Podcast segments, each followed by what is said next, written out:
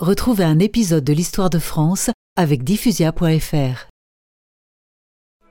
Il faut dire qu'ils ne s'étaient jamais bien entendus. Leur mariage avait été imposé par l'empereur.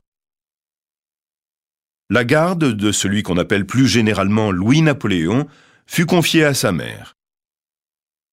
À la chute de l'Empire en 1815, Hortense et son fils prirent le chemin de l'exil. Hortense s'installa en Suisse avec ses deux fils. Louis-Napoléon fut élevé par sa mère dans le culte de son oncle. En 1831, il fut admis à l'école militaire de Thun.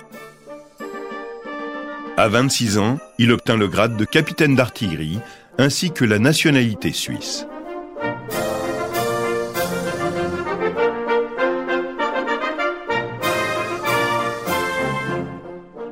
Après le décès du fils de Napoléon Ier le 22 juillet 1832, et dans la mesure où son frère aîné était mort l'année précédente, Louis-Napoléon se considéra comme l'héritier de la couronne impériale.